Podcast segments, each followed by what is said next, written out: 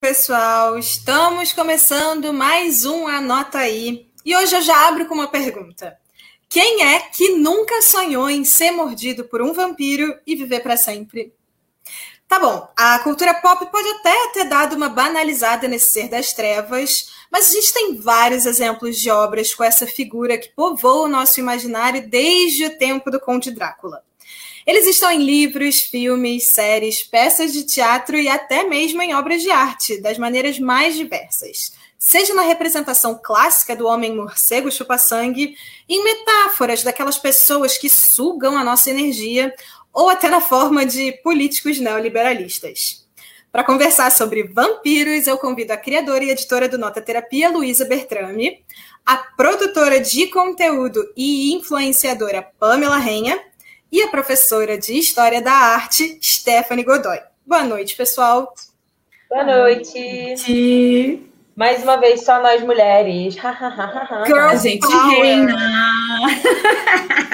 e hoje a gente tem uma surpresinha, uma diferença. Ao final do programa, nós vamos sortear um box com os livros da saga Crepúsculo da Stephanie Meyer. Eu confesso, os livros eram meus e eu já fui bastante viciada na história de amor entre Bella Swan e Edward Cullen. Então fique esperto e, enquanto isso, aproveita para participar durante a nossa live contando para gente. Quando se fala em vampiros, qual o primeiro que vem na sua cabeça? Luísa, me conta, para você, qual o primeiro que vem na sua cabeça? Ai, tem que ser Drácula, não tem outra. Com certeza é o Drácula de Bram Stoker. Bom, e a obra que você trouxe é anterior a ele, inclusive parece ter inspirado. Como é que foi? Me conta sobre Carmila, essa história da primeira vampira mulher da literatura que ainda é lésbica. Pois é. Eu acho que assim, todo mundo pensa em Drácula quando pensa em literatura de vampiros, né? Porque acabou se tornando mesmo o maior clássico. Mas antes de Drácula, houve algumas outras histórias importantes de vampiro, e uma delas é essa, Carmila, que foi escrita pelo Sheridan Le Fanu, que era um escritor irlandês, que é considerado o primeiro escritor de histórias de terror do século XIX. É, então, em, na verdade, o livro foi primeiro lançado em formato de folhetim entre 1871 e 1872 logo antes dele do, do Sheridan Le Fanu morrer em 1873. Então foi assim a última obra assim de grande sucesso dele, que escreveu mais de 14, acho que foram 14 contos, 14 romances e mais de 30 contos que ele hum. escreveu, todos nesse mundo aí do terror. E foi ele quem, é, quem criou pela primeira vez um personagem que era uma espécie de investigador do ocultismo, que acabou inspirando algumas outras personagens que a gente conhece muito bem, como por exemplo Van Helsing, que é o um caçador de vampiros e criaturas malignas, né? Então, é, provavelmente dizem que essa foi a terceira história sobre vampiros escrita em língua inglesa e foi a primeira em que tinha uma vampira mulher como protagonista e, e acima de tudo era uma protagonista vampira mulher e lésbica. Né? É, vou deixar para falar um pouquinho mais sobre isso depois, sobre essa parte dela ser lésbica, mas basicamente a história é contada por uma menina chamada Laura. Deixa eu desligar esse ventilador, que eu tô vendo que meu, meu cabelo tá voando feito doido. Calor que faz no Rio de Janeiro. Quem nos assiste de fora do Rio, calor que faz no Rio de Janeiro, vocês não imaginam. Fala, Mas então, a, a história ela é narrada pela Laura, que é uma menina que vai receber na casa dela a Carmila. Então, é, elas, se, elas se aproximam, começam a ter uma relação assim que mistura um pouco de sedução e paixão com medo e terror. E aí, é, várias coisas estranhas estão acontecendo no vilarejo. E aí, no decorrer da história, a gente vai entendendo qual é a relação dessas mortes sombrias e misteriosas e a presença da Carmila ali naquela região.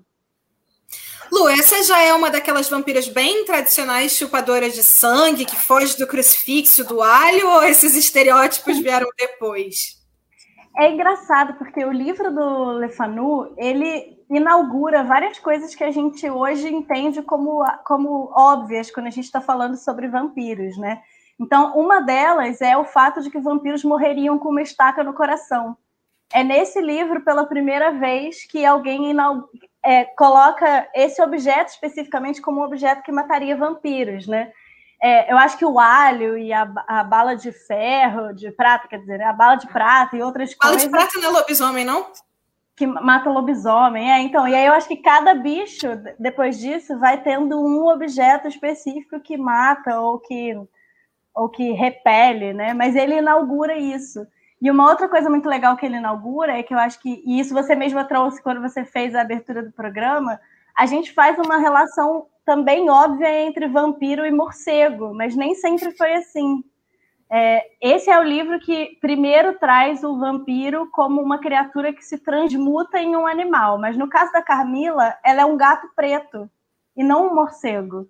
Olha. E aí tem algumas conjecturas a respeito de por que, que o morcego ficou uh, conhecido como o animal do é, equivalente ao vampiro, né?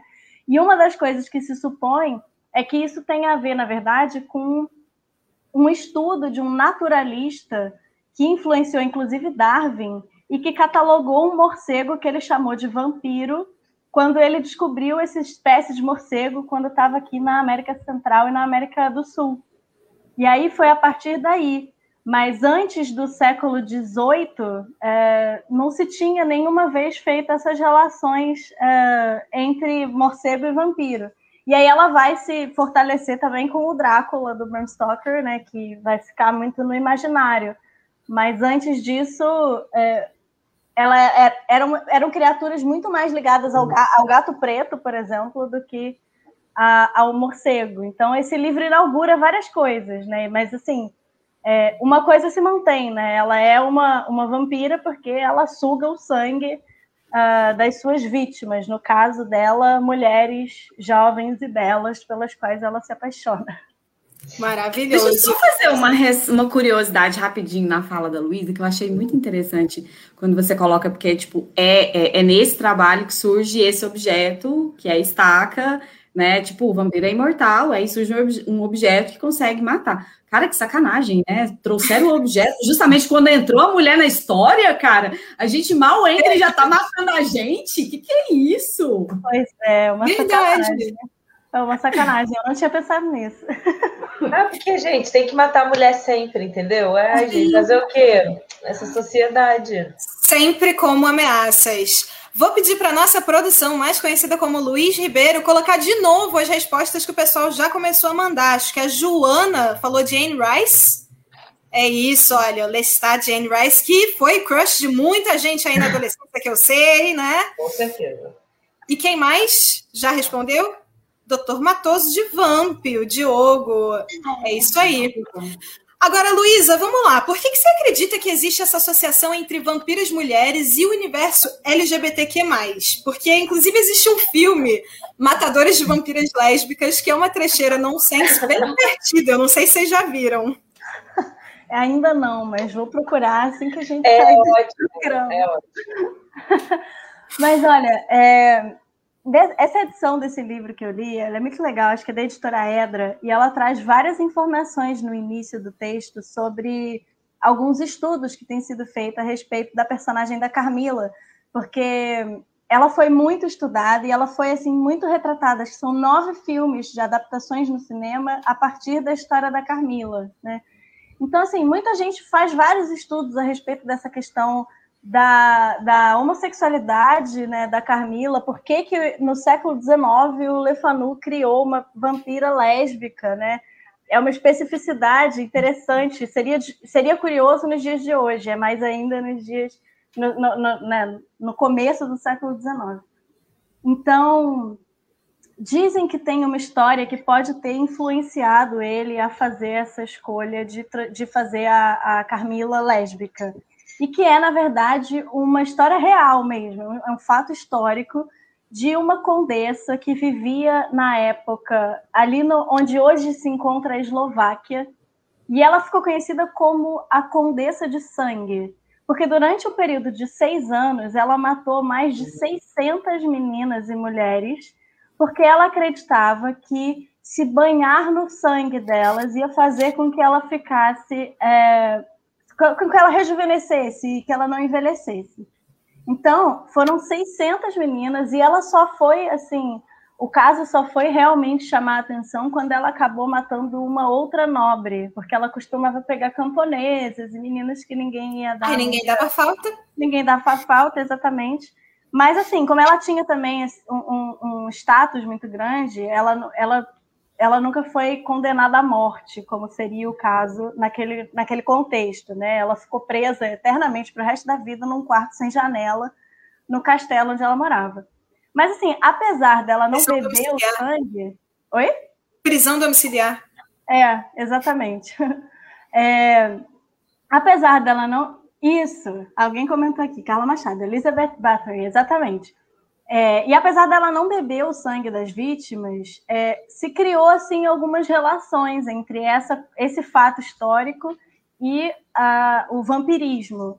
E, ao mesmo tempo, também, apesar de não haver registros históricos de que ela teria qualquer tipo de relação afetiva ou sexual com essas vítimas, é, existe um elemento aí erótico no fato de que ela colocava os corpos das vítimas na banheira, semi-mortas, para se banhar no sangue delas, e que então tinha uma relação corporal, de alguma forma, que levantava algumas questões a respeito uh, da homossexualidade, né? Então, alguns, alguns pesquisadores dizem que o Lefanu acabou se inspirando na figura dessa condessa para colocar uh, esse elemento da homossexualidade na Carmila, né?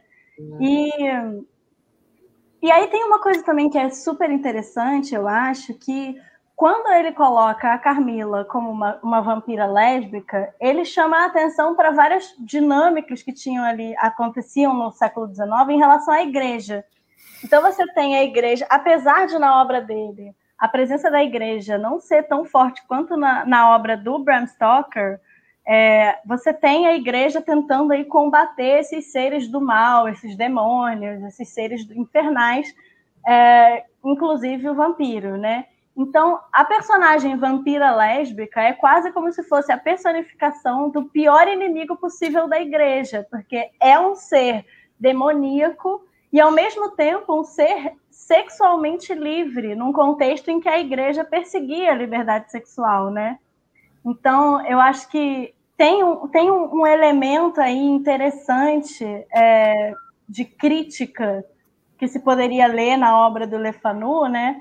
E além disso, também tem o elemento de que uma vampira lésbica ela desestrutura toda a ordem moral e sexual do patriarcado, né? Então, não só ela mata as mulheres que viriam a ser as mães que fariam os herdeiros e dariam continuidade à sociedade e à nobreza, como ela tem relações com ela que deslocam o homem do centro das, da, daquilo que está acontecendo, né? Então, acho que assim, dá para lançar uma hashtag Carmila Feminista, Carmila contra o patriarcado, aí, se a gente quiser. Vanguardista. O vampiro, ele é uma criatura erótica, né? Eu acho que o lobisomem não tem tanto isso. As bruxas, de uns tempos para cá, passaram a ter mais. Mas o vampiro, a coisa do pescoço, sempre dá para levar para uma conotação mais sexualizada. Tanto que todo mundo se apaixona por essas figuras, né? Com certeza. E tem uma. Inclusive, dizem que nas lendas. Uh do leste europeu sobre os vampiros, tinha uma lenda de que se você abrisse um caixão de uma pessoa para verificar se ela, é, se ela tinha se transformado num vampiro ou não, era comum, no caso dos homens, que eles estivessem com uma ereção, e isso indicaria que eles seriam vampiros, exatamente porque mostraria essa lascívia e essa sedução. Olha o tamanho dessa espada! Bom, Passando para artes plásticas, vamos lá. Vocês conhecem Edward Munch, aquele do quadro Grito, né? Ele pintou uma obra chamada Amor e Dor, que ganhou o nome popularmente de A Vampira. Mais uma mina sugadora de sangue aí, minha galera. Por que isso, Stephanie? Ai, gente, vamos lá, né? Porque assim. Não, eu só queria responder a enquete também, pode? Porque assim, eu acho super legal falar de vampiro, porque existe toda uma romantização do ser vampiro, né? Tipo, a literatura, o cinema trabalhou muito nisso. E, gente, para mim, o ser vampiro que sempre vem na minha cabeça não tem nada a ver com isso, que é o Nosferatu, cara. o Nosferatu ele só é uma criatura das trevas, só isso. Então, não tem nenhuma justificativa de tudo que ele faz. Ele é uma criatura das trevas que vive nas sombras, que não pode tomar sol, ele é completamente desfigurado e ele só ele é ele é a personificação da maldade. Então, eu gosto muito da construção desse personagem lá no início do século XX, né? Que justifica, inclusive, a chegada do, do, expressionismo alemão no cinema, que eu particularmente tenho um amorzinho ali por trás. E já falando do, do, do Mank, que é esse artista que a gente conhece, quando você fala o grito, você fala Mank, tipo assim, ai, quem é? Mas você fala o grito, todo mundo sabe, né? Todo mundo já fez alguma brincadeira, já viu um memezinho e tal. E agora, o mais doido disso é porque, cara, o, o grito, eles são cinco gritos, na verdade. Então, são cinco obras. E aí, tipo, eu tô falando justamente sobre isso, porque essa versão mais popular que a gente conhece, que é a primeira que ele faz, que foi em 1983, que foi no ano que ele começou a pintar Amor e Dor, que tem esse nome, é o nome registrado da obra e tudo. E aí, o que, que acontece? Que como que é a obra, né? A obra é ele é a personificação dele, abraçado com uma mulher, e os elementos visuais que você vê na obra, uma mulher ruiva, né? Justamente justifica aí essa nacionalidade, né, dessa galera norueguesa. Então, eles têm uma. uma a, a, as pessoas, elas têm uma capacidade grande de nascerem ruivas, e aí você tem essa mulher com esses fios vermelhos que você vê na obra, uma obra extremamente obscura. Tem essa figura desse homem você vê uma, uma mulher que está com a região da boca encostada no pescoço. Bom, até aí tudo bem. Só que vamos, vamos entender um pouquinho a cabeça do Monk, né, cara? O Monk, ele perdeu a mãe e a irmã quando ele ainda era criança. E isso mexeu muito com ele. E aí toda essa construção desse artista foi baseada em dor e sangue. Então, existem muitas falas desse artista que ele fala de um céu sangrando, de coisas escorrendo sangue. Tanto é que o Monk foi diagnosticado, é, não naquele momento, isso é bem contemporâneo, de falar que ele era esquizofrênico. Alguns falam que ele tinha depressão. Mas essa vida dele acabou mexendo muito com ele. A obra dele em si, tudo que ele faz, é muito baseado em uma coisa muito intensa, né? Muito pesada, muito dor, sofrimento, que era uma das características do expressionismo que ele acabou influenciando depois.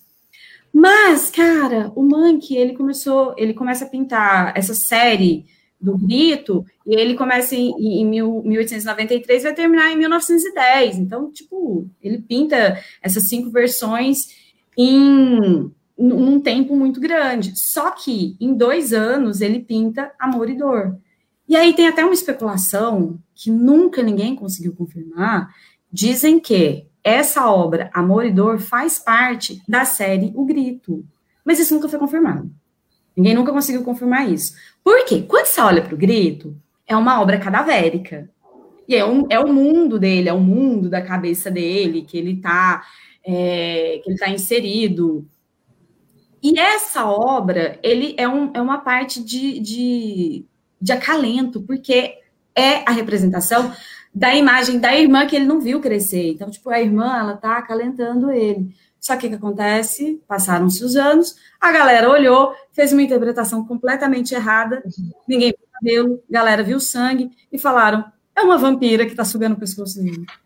E tem uma galera que justifica isso até hoje. E aí, popularmente, a obra acabou recebendo o nome A Vampira, e aí, tipo, eu acho que o próprio artista nunca soube dessa informação, porque nunca foi a intenção dele fazer. Só que essa ideia do vampiro ficou tão incrustada, na cabeça do ideário popular que quando você vê cabelos esvoaçantes, vermelhos, esticados, uma mulher ali abraçando alguém, a boca dela tá na região do pescoço, você fala, porra, cara, é uma vampira. Tá sugando sangue dele. A gente mostrou a pintura, né? Como a Stephanie falou, tem esse cabelo incandescente, um fundo muito escuro, umas pinceladas muito marcadas, né, Stephanie? Por favor, a especialista é você. Se eu estiver falando alguma besteira, você avisa.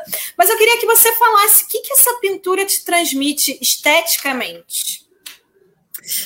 Cara, o Monk, ele tinha uma característica muito própria dele, justamente de, dele trazer essa dor dele. E eu acho que, por exemplo, quando a gente pensa em vampiro, né? Então, a gente tem toda uma, uma construção que começou ali no, sei lá, acho que foi mais ou menos século XII, século XIII, com aquela figura popular que é a ideia do Conde Vlad, que foi o empalador, uma figura real.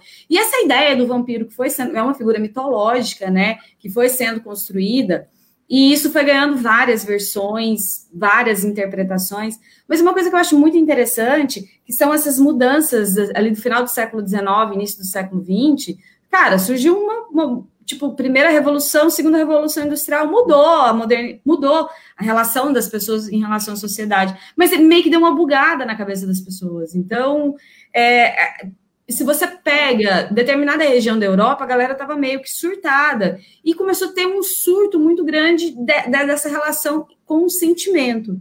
Então, quando eu vejo Monk, que faz essas obras assim extremamente pesadas, né? Hoje a gente olha, é uma obra escura, é uma obra que tem uma densidade muito grande, que não faz parte dessa estética que a gente que a gente que foi implementado para a gente, tipo assim, para ser obra de arte tem que ser bonito, tem que estar tá dentro do belo e tudo. E aí o Monk desconstrói tudo isso, porque ele não pinta, ele não tem a intenção de pintar de acordo com uma escola que tinha na época. Então ele, cara, ele pinta a dor dele. E ah, e tem uma curiosidade do Monk muito legal, porque é o seguinte, ele fazia tratamentos psicológicos há um, um, tempo. Então, assim, desde a infância dele, ele já fazia tratamentos com médicos. Eu estou usando o termo psicológico, assim, porque é, uma, é, é, um, é, um, conceito contemporâneo que a gente tem. Mas ele fazia acompanhamento com médico e tudo tal, e ele começou a tomar remédio. Ele começou a tomar remédio, e aí os remédios meio que te davam uma controlada na mente. E aí o que, ele Já é percebe? É hoje, você imagina como era é. lá, né? Não, Imagina! E aí, o que, que ele começou a perceber? Ele começou a perceber o seguinte: quando eu estou medicado, eu não tenho inspiração para pintar. Tipo, a minha pintura, quando eu estou medicado, ela não tem a mesma intensidade. Por isso que ele pinta o grito cinco vezes. Então, ela não tem a mesma intensidade. E aí, quando ele estava naquela vibe, tipo, quero pintar, ele parava de tomar o remédio, porque ele falava: a minha arte é a minha loucura. Então, essa loucura que ele vivia, que era uma loucura de dor, de sofrimento, que eu acho que justifica, inclusive, muitas obras literárias, não essa parte artística, porque nessa fase ali, final do século XIX, ah, os artistas estavam querendo produzir obras de arte baseadas na natureza, tudo bem que estavam tentando desconstruir uma regra acadêmica, mas ainda tinha aquele conceito do belo. Cara, o Mank ele foi, estudou lá junto na França com os impressionistas, entendeu tudo que estava acontecendo, mas ele falou, cara, essa não é minha vibe. Essa não é minha vibe. Minha vibe é meu mundo. É meu mundo que tem na minha mente, minha mente problemática, que eu olho para o céu. Por isso que as obras dele você vê muito vermelho, muito vermelho. Porque o vermelho, e aí a gente entende quando a gente olha para a obra Amor e Dor, que vê esse cabelo vermelho, e realmente tinha uma ideia, porque o vermelho para ele é sangue porque é o sangue que representa a morte, que representa a dor, mas esse é o mundo dele. E aí pensar que pessoas interpretaram que esse mundo dele, cheio de dor, cheio de sofrimento, esse sangue que ele trazia, estava relacionado com uma ideia vampiresca, eu acho muito legal, acho muito doido. Maravilhosa sabe? associação. E agora vamos ver quais outros vampiros que a galera lembrou. Coloca aí na tela a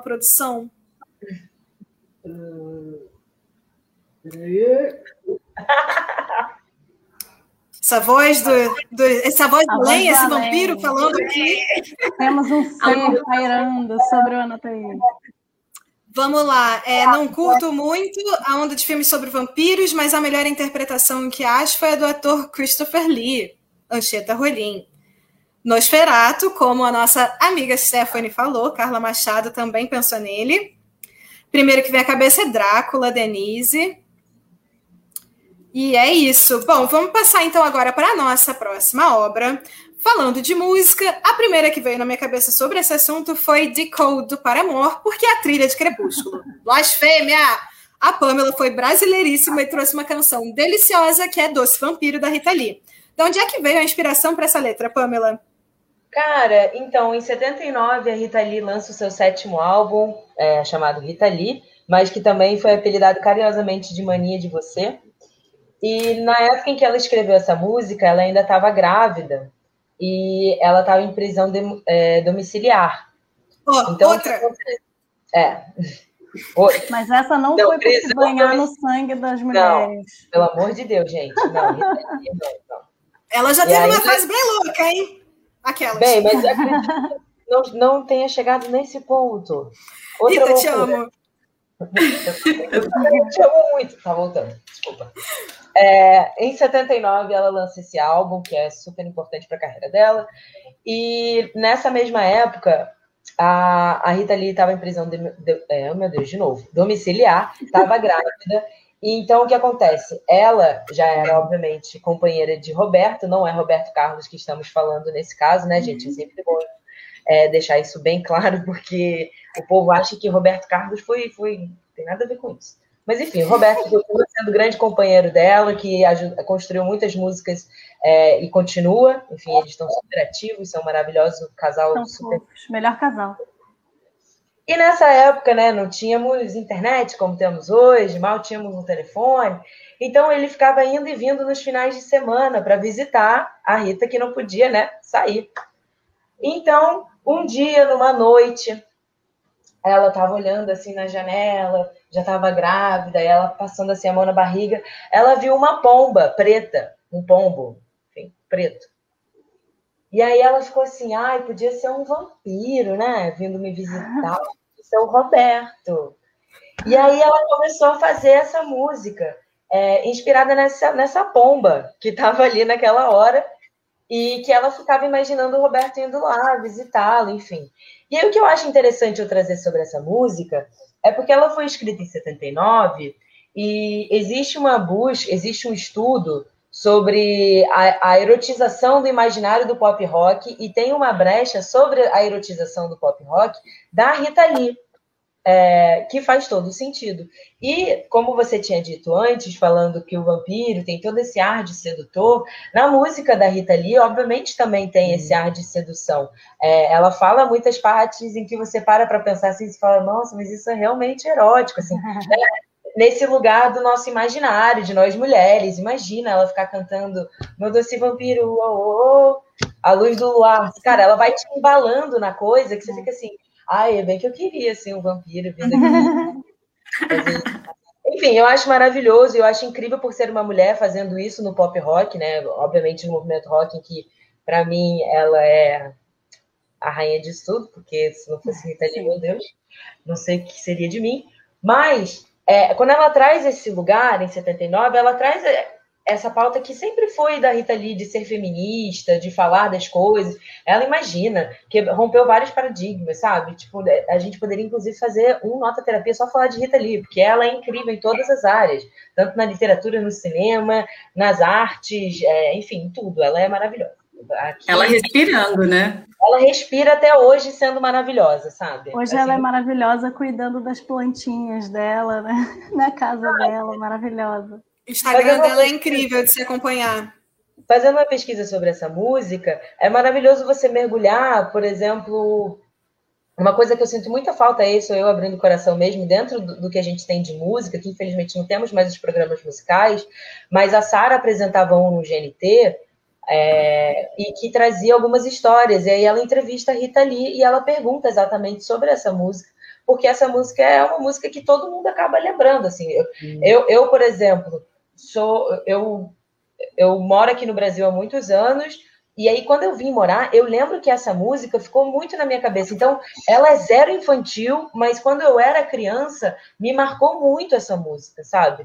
Então, quando você vai ficando mais velho e você vai prestando atenção, aí a coisa né, muda de figura. Você não tem mais essa interpretação de ah, de um vampiro mesmo, sabe? Tipo, vindo aqui. Mas, cara, é muito louco. Eu acho que é muito Rita Lee isso, né? É tipo, você pega um tema que é o tema da sedução erótica e do terror.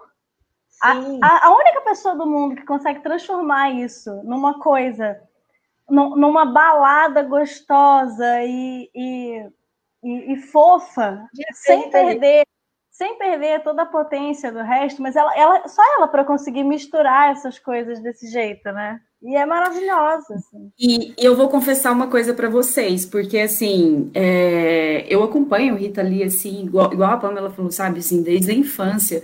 Porque ela é uma figura que faz parte da nossa construção cultural enquanto brasileiras. E eu estou colocando brasileiras justamente para falar enquanto mulheres mesmo, por ter sido essa figura tão importante na construção cultural brasileira e ser uma mulher que, que peitou tanta coisa, viveu tanta coisa e fez tanta coisa. Então, assim, conhecendo várias músicas, vários trabalhos da Rita, mas, gente, a música da Rita que tá no meu coração é Doce Vampiro. É aquela música que, tipo assim, sabe quando você tem várias versões, e aquela versão que ela fez do acústico da MTV, para mim, é a melhor, que ela faz, tipo, quase, quase uma capela, e ela tá numa intensidade musical, interpretativa. E eu tenho uma mania de escutar. Eu escuto essa música sempre, gente. E eu tenho uma mania de escutar essa música eu, é, é, meu presente, eu escuto essa música sozinha.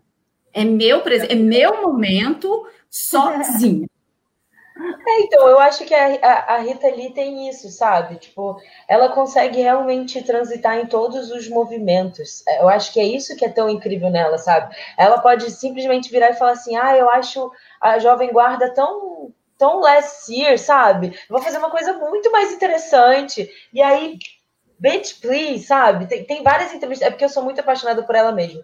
E eu amo as interpretações que ela dá para as coisas, sabe? Tem, nessa mesma entrevista da Sara, ela fala que uma vez uma criança parou ela na rua e falou assim: Eu sei quem você é, você é a Emília do, do sítio do Pica-Pau Amarelo. Aí ela, é, eu sou. E ela falou: Eu achei isso de, um, de uma das melhores. É, de uma das é, como que fala, meu Deus, adjetivos que alguém poderia me dar, sabe?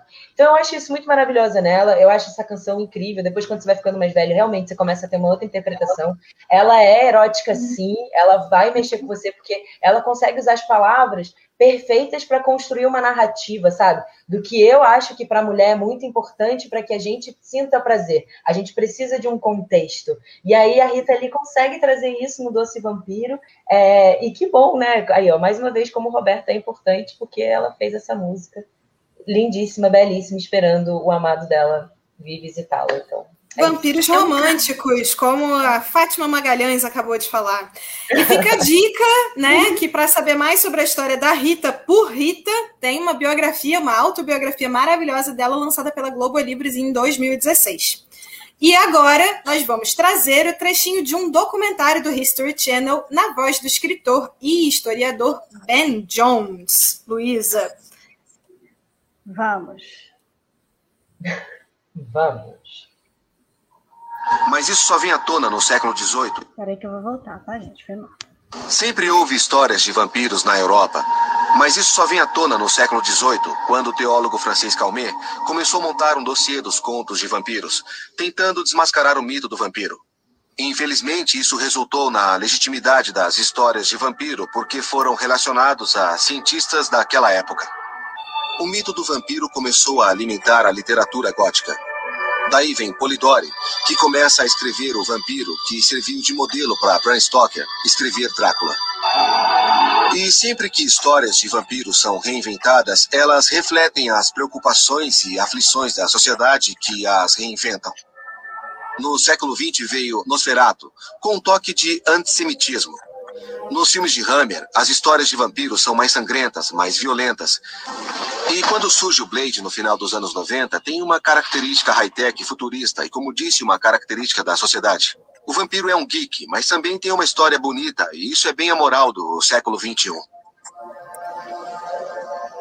E sem dúvida, Stoker pensou em mexer com a ética quando criou seu livro Drácula. Gente, primeiro vamos comentar essa narração, que é maravilhosa. Eu amo essas narrações. Eu sou apaixonada. Parabéns, dubladores do Brasil. Vocês estão, ó, vocês são incríveis. Amo. Gente, é um trabalho maravilhoso dos dubladores brasileiros. Incrível. Vamos agora então pensar em alguns vampiros antigos, novos, que Angel, vocês gostam ou não. De Deus, Angel, meu primeiro crush. Eu era criança, não sabia, não sabia de nada inocente, eu só tinha seis anos. E aí estou eu vendo Buffy, e aí, meu irmão, me aparece aquele deus grego do Angel e ele era vampiro. Eu ficava assim: como é que a Buffy pode querer caçar ele, gente? Ela tem que ficar com ele. Para de caçar os amigos junto. Ah, eu queria viver para sempre quando eu era adolescente, assim, gente. Achava incrível. Queria ser mordida, né, Pamela? É, só que agora eu não quero, não. Agora tá tudo bem. Né? Quem mais? Quem mais, gente? O Maurício tinha comentado aqui da Kate Beckinsale, né, que fez a, uma vampira no, no filme do Van Helsing. Eu assisti esse filme, assim, bilhões de vezes, bilhões. Eu adorava também. Aí tem, ó, tem pessoa falando aqui do Príncipe Lestat também, né, que é um clássico, mas tão clássico quanto o Drácula, que também adoro. Ah, Cara, o Alexandre colocou o que eu ia falar. Eu ia trazer Olha. o Bento Carneiro, gente. Como a gente faz esse programa e é não verdade. fala do Bento Carneiro, vampiro brasileiro? Tá, tudo bem que ali na construção do personagem, no momento que ele foi criado, tem alguns probleminhas ali de, que não faz parte do nosso, do nosso contexto cultural né? Sim. E principalmente por conta de problemas sociais que a gente vive hoje em dia. Mas a gente precisa entender esse, essa construção que o Chucanizo fez, essa importância dele, e de trazer esse personagem que foi muito importante. Cara, isso foi minha infância, sabe? Bento Carneiro foi, foi muito a minha infância. E eu queria trazer uma curiosidade bem rapidinho, porque hoje, quando eu estava fazendo a divulgação do Anota aí, eu fiz o. fui jogando um monte de personagens de vampiros e tal. E aí, isso no Instagram. E aí eu coloquei uma foto de entrevista com o vampiro, só que eu não coloquei nome de ninguém. Eu só coloquei as imagens. Falei, olha, isso aqui foi, foi muito importante para mim. E veio uma galera muito jovem que, me questionando, tipo, oi, que, que, que é isso? É um filme? É uma série? A gente, como assim? Entrevista com vampiro. E aí, tipo, eu tava orientando a galera, porque muita gente não conhece entrevista com vampiro. Tipo assim, gente, é uma. Não, não, não nem estamos no momento anota aí ainda. Mas assim, gente, pelo amor de Deus, assista. Não, me dá um negócio. É, não, eu não, eu não posso. Gente, mas posso polemizar? Eu não curto muito esse Bom, filme. Não, tudo bem. Mas você assistiu. Sim. Mas você assistiu. Você assistiu. Agora, você tem um por, por crescimento. Agora, o que eu acho também é que ninguém trouxe aqui uma coisa que era importantíssimo. Porque esse, esse, esse programa aqui é cultural. Como é que ninguém falou da dança do vampiro, do asa de águia? Que a gente. a dança do vampiro. É a dança gente, dancei horrores isso. Nossa, cara, foi muito adolescência. Como é que a gente não lembrou disso? É porque eu amo é muito é Rita Lee, muito, porque senão eu tinha, eu tinha vindo com essa música, eu tinha vindo com essa. Gente, Sim, vamos lá. Teve também. musical que teve é, Vamp, uma versão da novela. Sim. Teve outra novela inspirada em Vamp, que foi O Beijo do Vampiro. Ah, e olha Vampiro. que maravilhoso esse comentário do Zé Vampiro da turma da Mônica, gente. Verdade. Maravilhoso. Incrível. Vários vampiros, e agora chegou a hora de pegar o seu bloquinho, caneta, tablet, máquina de escrever ou o que for, porque chegou o momento, anota aí, e o nosso time vai dar a indicação da semana. Luísa. Primeiro, adorei esse anota aí no estilo dublagem de documentário do History Channel, foi muito bom essa referência.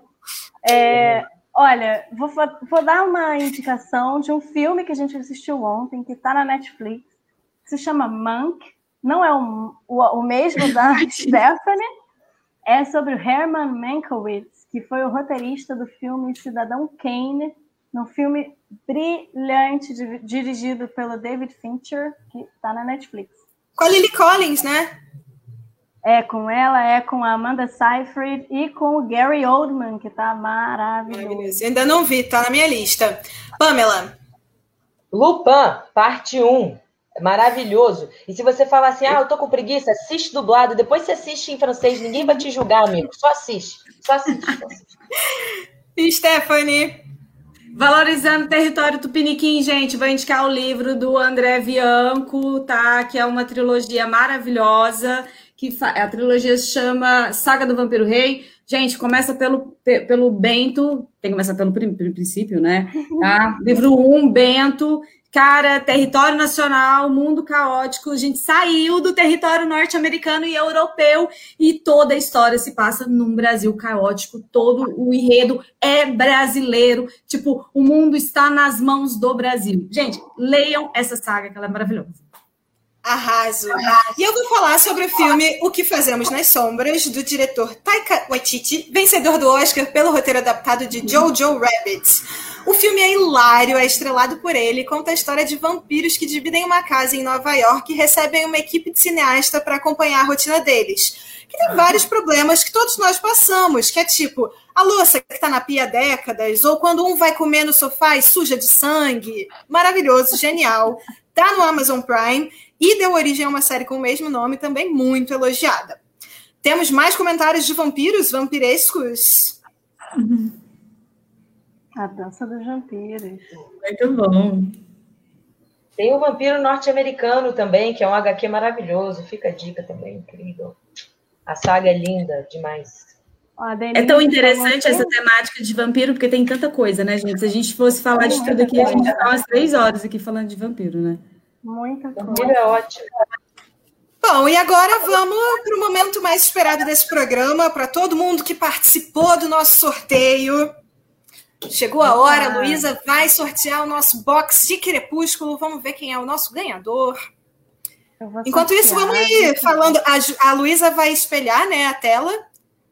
Deixa Enquanto isso, vamos pensar em mais personagens, enquanto ela vai preparando tudo. Estou pensando aqui nos nossos é, vampiros. Espera aí. Ah, tem o Edward, né? Que brilha, gente, que brilha. Esse é isso é complicado. Super criticado, super mega criticado. Eu gostaria de dizer que eu defendo o ator, porque ele ficou taxado de, de Edward de vampiro, e ele é um baita de um ator. Sim, ele é, ele é um ator. ele é um grandíssimo ator. Defendo ele sim. Olha só, gente, vou, posso sortear aqui? Olha só, já coloquei aqui Vamos. No site, no site Sorteio Gran, a gente tem 432 comentários que estão aqui carregados. Vou clicar em sortear o número e ele vai me dizer quem é a pessoa feliz que vai levar para casa o box do Crepúsculo. Vamos lá. Então, oh, tambores. E a pessoa é a Kimberly. Parabéns. Palmas, palmas, palmas, palmas, palmas, é, então, depois olha... do programa, a gente vai confirmar se ela seguiu todas as regras. E aí vamos uhum. entrar em contato com ela. Caso não tenha seguido, Kimberly, a gente faz um novo sorteio e apresenta pelo Instagram. Não é isso, Luísa? Exatamente. E se tiver tudo ok, a gente vai mandar a mensagenzinha para você mandar para a gente o seu endereço e receber a Bela e o Edward para fazer parte do Flextante. É isso aí. Fechamos com então Chris Sarandon em A Hora do Vampiro, lembrado aí pela Indalécia. E, gente, vamos nosso programa. Rapidinho, cinco segundos, só porque a gente esqueceu de falar de um personagem. Cara, Diga. ninguém lembrou do Barnabas Collins, de Sombras da Noite. Nossa, é verdade mesmo. Ninguém lembrou, cara. E esse filme é muito, muito bom, Sombras da Noite. Fica aí mais uma dica, então. E vamos chegando ao fim do nosso programa sobre vampiros. Semana que vem tem mais. E eu já adianto, é o nosso programa de carnaval e eu vou vir fantasiada sim. Espero que vocês também. Um beijo, gente. Até a próxima. Beijo, gente. Tchau.